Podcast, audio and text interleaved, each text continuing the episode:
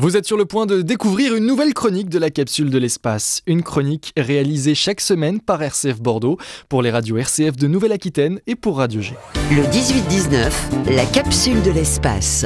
On termine cette émission avec vous, Julien Rullier, la capsule de l'espace. Bonsoir, Julien. Bonsoir, Blandine. On remonte le temps et on atterrit en 1975, Julien. Blandine, je ne vous apprends rien si je vous dis que les relations diplomatiques étaient quelque peu tendues entre les États-Unis et l'Union soviétique pendant la guerre froide. En 1975, les dernières missions Apollo sont revenues de la Lune et la NASA cherche une utilité aux derniers éléments de son lanceur super lourd, la Saturne V. Je vous ai déjà parlé de la station spatiale Skylab que vous aimez beaucoup, Blandine. Elle est l'exemple parfait de la réutilisation d'éléments du programme Apollo. Mais la NASA, en plus des réservoirs de ses fusées, se retrouve avec une capsule et un module de commande sur les bras.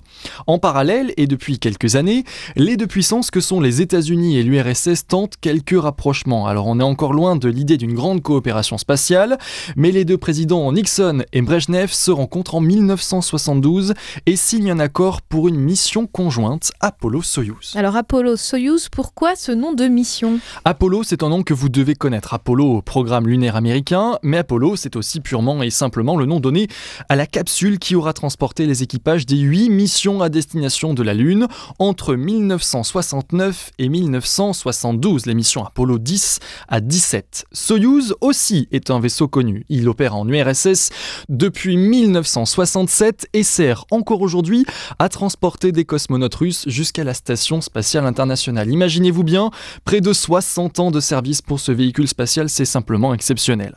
Ces deux capsules décolleront à quelques heures d'intervalle pour se rejoindre directement en orbite. Le nom de la mission Apollo-Soyuz n'est peut-être pas très original, je l'admets, mais tombe sous le sens. Alors je ne sais pas comment se passe l'amarrage d'un vaisseau, mais généralement quand on cherche à attacher deux éléments ensemble, il y a une partie mâle et une partie femelle, Julien. Vous cherchez les ennuis, Blandine. Mais en réalité, je vous rassure, ce détail a bien été identifié à l'époque. Et figurez-vous qu'il en a agacé plus d'un, même si les relations entre Américains et Soviétiques commencent à se détendre dans les années 70, il est hors de question pour l'un comme pour l'autre de jouer le rôle de la femelle. Ce sujet, qui peut paraître puéril, est source de nombreux débats et de longues négociations seront nécessaires pour trouver une solution. Alors il va bien falloir que quelqu'un cède, en fait. C'est ce que l'on pourrait croire, Blandine, oui. Sauf que non, personne ne cédera. Les Américains et Soviétiques continueront, oui, de travailler ensemble pour élaborer un nouveau port d'amarrage, un port que l'on appellera androgyne. Comprenez par là qu'il n'y aura aucune partie mâle et aucune partie femelle, de quoi calmer les égaux dans chacun des pays. Le 15 juillet 1975, à 12h20 décolle le vaisseau Soyuz. 7 heures plus tard, c'est au tour de la capsule Apollo de s'élever dans le ciel de Floride. La capsule américaine rejoindra la soviétique en orbite et s'y amarrera le 17 juillet. Après quelques vérifications techniques, le SAS s'ouvre enfin et l'équipage américain, constitué de Thomas Stafford, Vance Brand et Donald Slayton, rejoint celui de l'agence spatiale soviétique, avec Alexei Leonov et Valérie Kubasov. Les télévisions du monde entier retransmettront une poignée de main historique à près de 28 000 km/h tout de même, 200 km au-dessus de nos têtes. Les deux vaisseaux resteront amarrés pendant près de 4 jours avant que la capsule Soyuz ne rentre sur Terre. C'était le 21 juillet.